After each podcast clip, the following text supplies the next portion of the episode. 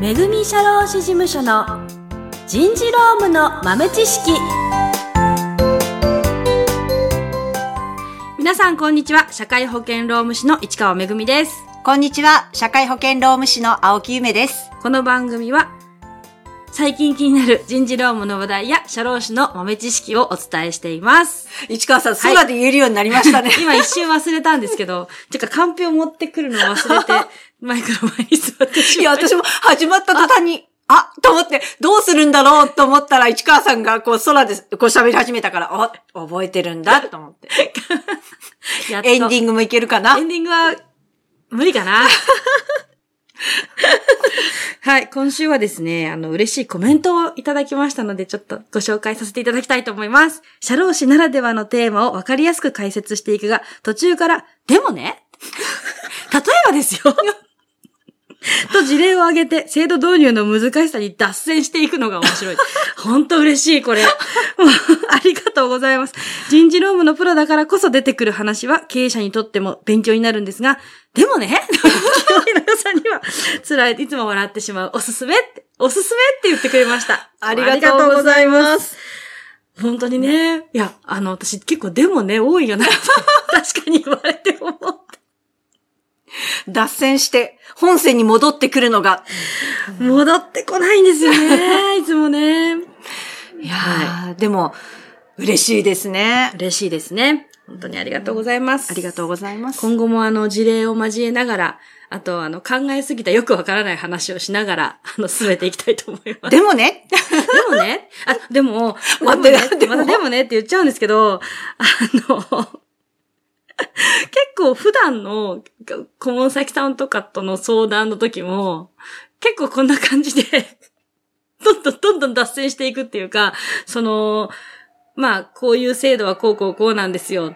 でも、これがデメリットで、いや、こうこうこういうことがあったらこうなっちゃうんですよね、みたいなことをいっぱい言うから、なかなかね、制度導入に結びつかないですよね。はい。ということで本編です。はい。えっ、と、今回は、あの、ニュースレターの12月号。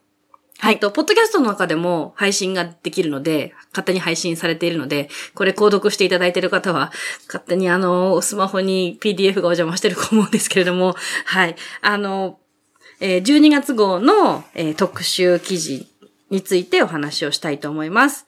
で、えー内容は、従業員が活用できる教育訓練給付制度。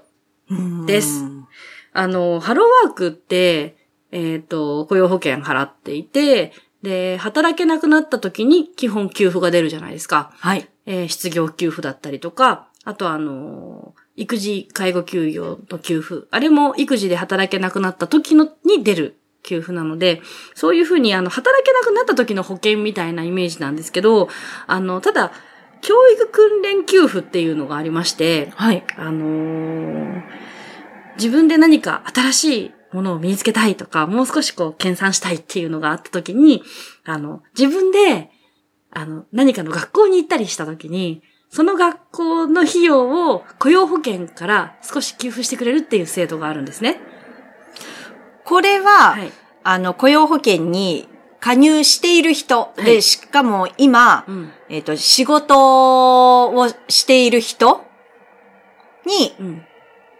あ、まあ、加入してる人だから仕事してる人か。ま あそうそういや、うんえっと、一応離職してる人も OK なんですよ。うんえっと、今、今働いている人と離職している人と両方 OK なんですけど、ただ、えっと、その前に、えー基本3年、ただ、当分の間1年って書いてあるので 1年って言いますけど、あの、初めて支給を受ける場合は1年らしいので、あの、過去1年雇用保険に入ってたっていう実績がないといけないらしいんですね。うんなので、あの、離職して、えーっと、失業給付をもらえている人とか、そういう方は、あの、一年、一年間経ってるはずなので、離職の、離離職の翌日以降、受給開始までが1年以内っていうことなので、あの、これ失業給付と一緒ですね。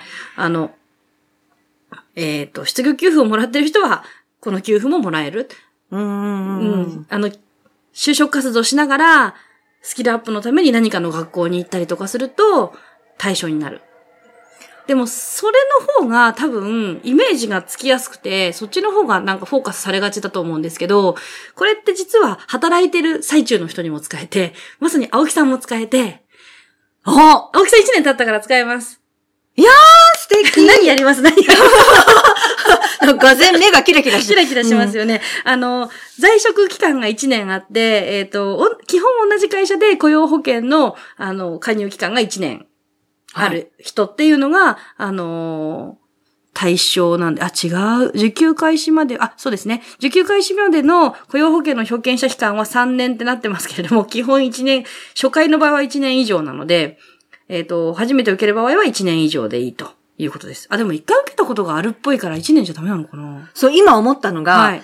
私、それこそ社会保険労務士の資格を取るために、6ヶ月の幼子を抱えつつ、すごいですよね、そあれの。通信教育はでい取ったわけですよ。はいで、その時に通信教育の、まあ、こう、費用の請求が来ますよね。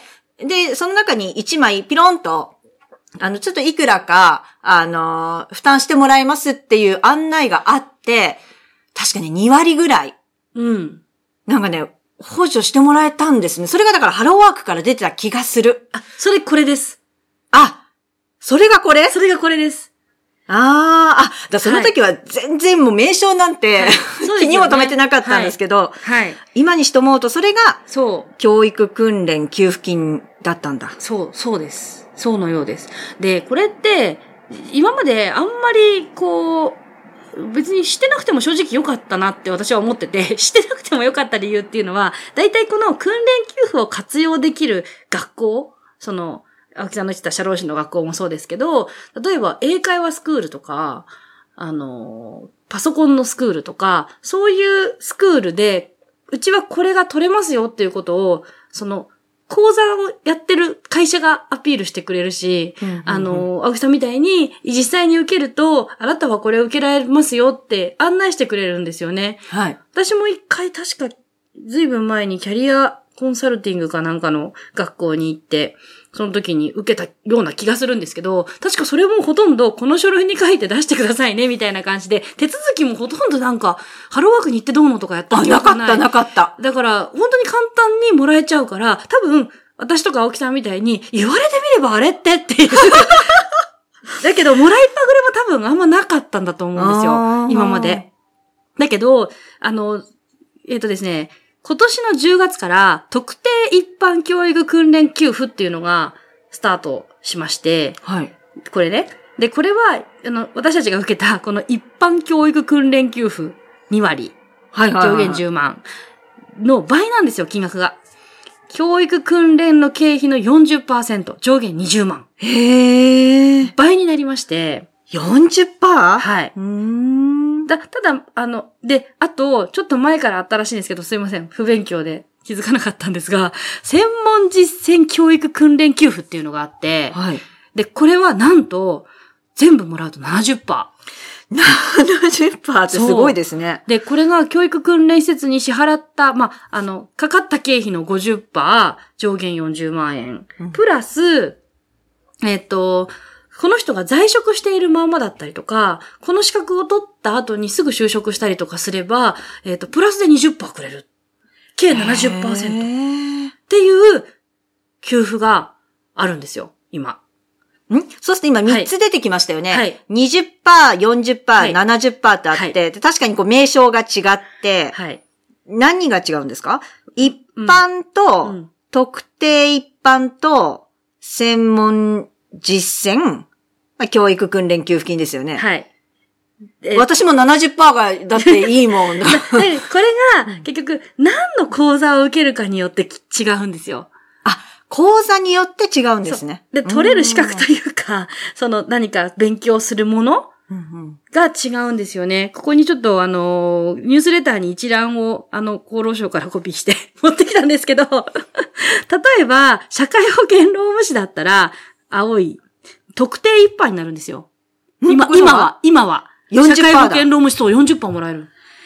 へえ。40%。今は4、でも、たくてこれを今年からだから、だから今年から、社労士試験を受けようかなって思ってる人は、40%給付がもらえる。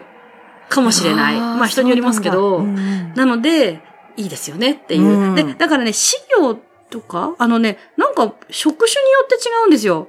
で、あの、この紙の、緑のが、一般的な、その、しスキルっていうのかな？その、仕事を行う上でのスキル。はい。に関するもので、で、青いのが、その、特定一般なんですけど、特定一般は、えっ、とね、その資格がないとできない業務がある。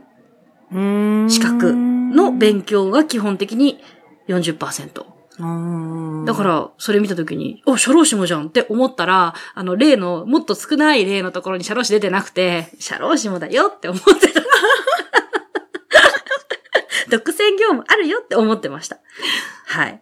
だから多分、独占業務がないから逆に中小企業診断士は一般なんですよ、20%。本当だ。緑なんですね。そうなんです。ななんかそれで微妙に違うんですよね。で、えーっとね、赤いのがなんだろう？赤いのは、なんかその中でも多分、特に増やしたいところなんじゃないかなって勝手に思ってるんですけど。専門実践ですね。そうですよ。専門践。実践は本当にそれ、多分増やしたいんじゃないかなと思うんですけど、あのーだって、なぜ社労士は普通に特定一般なのに、キャリアコンサルタントは専門実践なのか。ああ、本当だちょ。っとちゃんとね、見てから喋ればよかったですね。すいません。だけど、ここわかりやすいと思います。介護職員の、えっ、と、初任者研修とかは、あのーえっ、と、青い特定一般なのでうん40%なんですけど、えっと、介護福祉士とか、そのもう一個ちょっと上うんうんは、あのー専門実践の方になって70%なんですよ。もしこれ、をお聞きの介護系のお仕事の方は、え、マジで？って思うことだと思うんですよ。あの、ヘルパーとして入社した人で、介護福祉士を取ってもらいたいってやっぱり多いんですよね。で、その介護福祉士を取ってもらうその講座に行くための費用の70%がハローワークから支給される可能性がある。だったら、こう、従業員に取って、取ってって言いやすいですよね。うんうんもっとその、逆に言うと、こう70%に行かなかったところは会社が補助してあげるから、実行負担なしでいけるよみたいな制度も作れるじゃないですか。はいはい。だから、結構これは会社として知ってた方がいいと思うし、あと普通に働いてる方も、キャリアアップしていきたいなって思ったら、まずはこれで、もしかしたら、その、かかると思ってる費用が半分ぐらいで済むかもしれない。うーん。というのがあるんです。ただですね、えっ、とね、なんだっけ。これが、注意しなきゃいけないのは、さっき言ったように、一般教育訓練給付は、何にもしなくてももらえたじゃないですか。はい。案内が来ました。書きました。うん出しましたで済んだじゃないですか。もらいましたみたいな。ただこの専門実践と特定一般は、キャリアコンサルタン、かキャリアコンサルティングが必要なんですよ。あの、ジョブカードの作成が必要なんですよ。たまに助成金で出てくるんですけど、その、ハローワークで、あのジョブカードっていうのを、すごい頑張って流行らせようとしているのが、ずっと前から続いてるんですけど、まあ流行ってないからな、と思いながらでも、ジョブカード、いい制度だと思うんですけどね。ジョブカードは、その、えっ、と、履歴書が履歴書っぽいものなんですけど、その履歴書に書けないような、その自分が学んできたこととか、その、目指していきたいところとか、今後こういうキャリアを積んでいきたいとか、そういうことを書けるような用紙なんですよ。はい。だから職務経歴書とか履歴書の代わりに、そのジョブカードを提出させるっていうのを、ハローワークさんは目標にしてるっぽいんですけど、なかなか浸透しないんですよね。だから、それでみんながジョブカードを持ってるっていうのが当たり前の世の中にしたいっぽいんですけど、だから結構最近、何、誰かに何かをしてあげた時の助成金って、ジョブカードが必須っていうのがすごい多いんですよね。ら、うん。だから、なんとなくジョブカードは馴染みがあるんですけど、で、その、えっ、と、キャリアコンサルタントさんにキャリアコンサルティングを受けて、ジョブカードを作ってもらわないといけないんですよ。ここの二つは。しかも受講前に。だから、やりたいなって思ったら、まず、とりあえず、講座に飛び込む前に、ハローワークに一回行って、これってって、一回相談した方がいいんですよね。なんか私は、まあ、数年前になりますけど、まあ、通信で申し込んだの、その後に、うんいや、2割、あの、うんうん補助してもらいますよっていう、こう、後付けというか、はい。やりたいという気持ちがあって申し込みました。で、それについてお金が戻ってくるラッキーだったんですけど、そうそうそう今回はこう、はい事前に、あれですね、計画しなくちゃいけないんですね。そうなんです。で、自分が計画して、そのキャリアに合った資格じゃなきゃいけないってことなんですよ、多分。ああ。だから、社労士、社労士でこれもらいたかったら、ちゃんと、あの、行って、あの、こういうね、た人事の経歴を積んでいきたいから、社労士とかなんとかじゃないですか？わかんないですけど、あの、ちゃんとキャリアプランを立ててから行かなきゃいけない、みたいなんですよね。だから、一般訓練の時みたいに、待っててももらえないっぽい。そっか。はい。なんかこう、上から身が落ちてくるのを待ってるだけじゃダメなんですね。そうなんです。え、ラッキーっていうのが できないんですよね。で、後で知って、えー、ってなる可能性もあるかなと思います。あ、これ後から申請できないんそうなんですよ。だから先にキャリアコンサルタント、キャリアコンサルティングを受けてから受けた講座じゃないと、対象になんないない。そうなんだ。そうそうそう、そうなんですよ。なので、そこは注意してくださいね、というところです。はい。はい。ということで、うんえー、今え、ちょっと待って、はい最後に。はい、最後に。え、そしたら、はい青木の場合は、はい次は、3年以上、非保険者期間があれば、そうですね。大丈夫ってことですよね。初回のみ1年以上で、うんうんえ、別に1回に限らないんでしょ？はい、何回受けてもいいんです。そうですよね。はい。在職中の場合は、雇用保険の支給要件期間が3年以上だから、はい。あとじゃあ2年は、頑張ったら、なんかこの給付金受けてみようかな。何か教育。いや、でも多分、あのーあ、そうそうそう、このね、支給要件期間っていうのが、多分ですけど、一社とかじゃなくて、雇用保険だった期間を通算だと思うんですよね。違うのかな？ああ。だから、うちの会社で3年じゃなくても、前のところが3年でいいんじゃないですかね。ああ、そうかも。うん。うんうんうん。あ、ほらほら。2014年10月1日以降、えー教育訓練給付金を受給した場合、はい。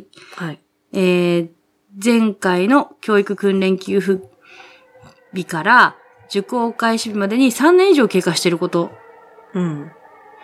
で、受講開始までに雇用保険の表現者期間が3年以上。だから、こっちの、あの、支給要件期間は、いいんじゃないですかね。うーん。違ったりして。頑張ろう、日々。はい。